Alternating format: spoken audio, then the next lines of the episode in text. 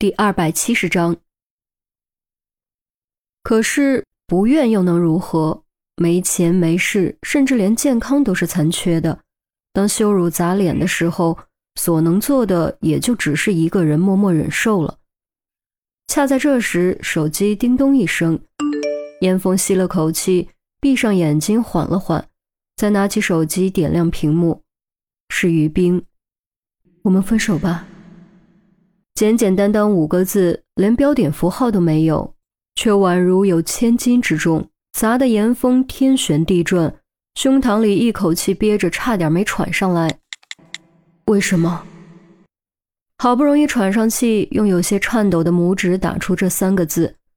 这一瞬间，他心中蓦地腾起一股无法宣泄的憋闷。是于冰的一再主动，才促使他克制了内心的自卑。鼓起勇气，迈出了多年来不敢迈出的一步，去尝试着接触爱、接纳爱、付出爱。可是现在，在他为此承受了斥责、歧视，甚至羞辱的时候，于冰却主动选择了放弃。这是什么意思？一时冲动，后悔了。早知如此，为什么当初？对不起，都是我的错。随着新信息的浮现，刚刚燃起的邪火瞬间被浇灭。这时，他才猛然间明白了过来：于冰是不想让他继续承受这些，所以才选择了放弃。我还扛得住，先别说这样的话了，好吗？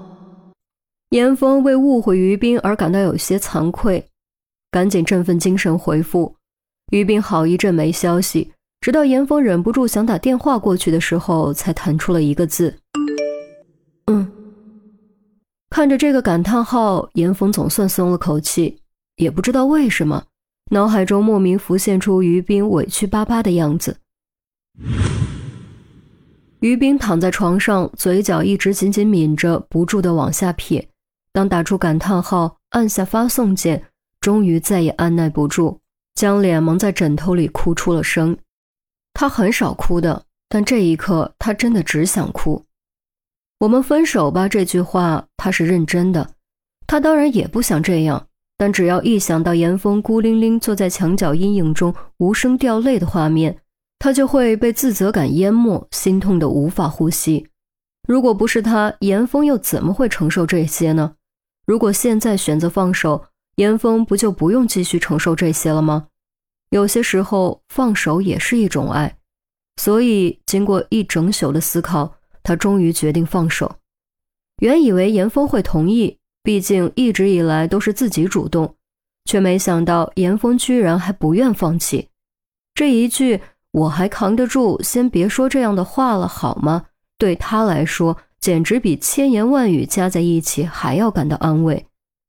整宿没合眼，再加上情绪波动，此时精神放松下来，哭着哭着，不知怎么就睡了过去。与此同时，赵千霞独自一人坐在客厅里，同样整宿没合眼。不只是因为心里有事睡不着，还因为得看着于冰。自己女儿的脾气，她太清楚了，真的害怕一不留神于冰做傻事。电视开着，她却完全看不进去。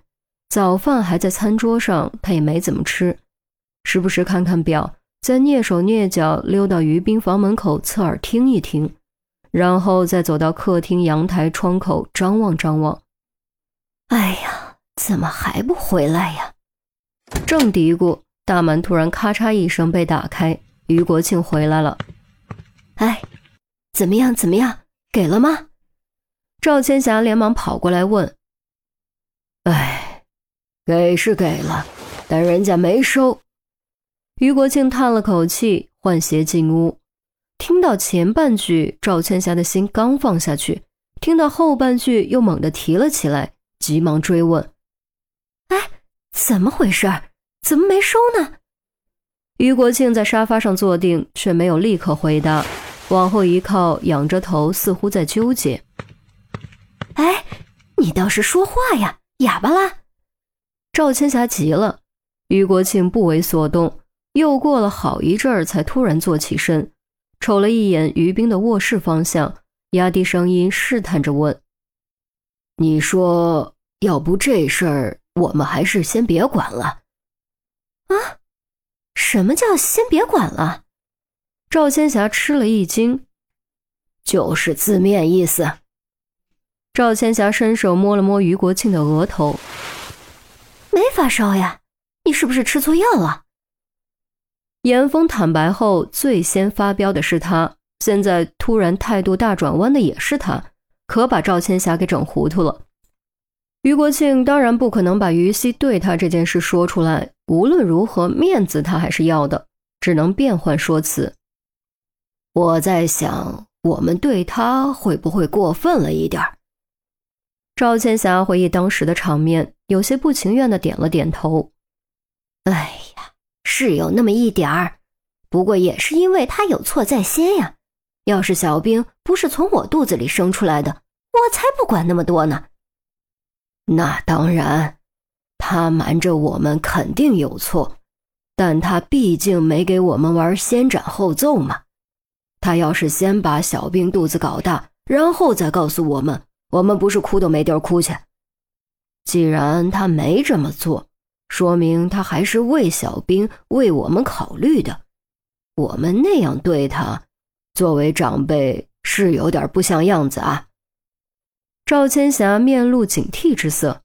哎，我我我我说你不对劲儿啊！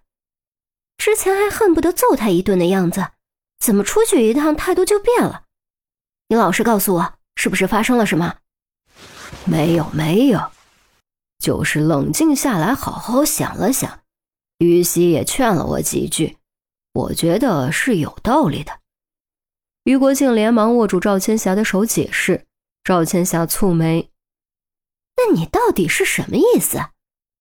于国庆还是犹豫了一下，才说出口：“我觉得。”我们还是先和小兵好好谈一谈，充分了解他的意愿之后再做决定，也省得他又和我们闹别扭。你说呢？赵千霞沉吟良久，终于点了点头。哎，好吧，我去叫他。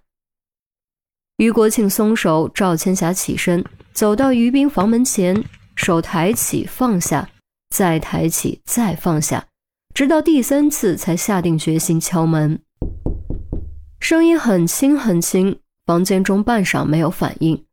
赵千霞侧耳听了听，再次抬手敲门，稍微加重力道，同时轻声呼唤：“小兵，小兵。”还是没有任何回应。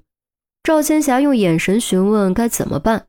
于国庆摊手，赵千霞招手，于国庆摆手，赵千霞瞪眼。于国庆认怂，他起身来到于斌门前，敲门唤道：“小兵啊，出来吃点东西吧，我们好好谈一谈。”房间中，于斌刚入睡，突然猛一激灵，被惊醒了过来，正好听见门外父亲的声音。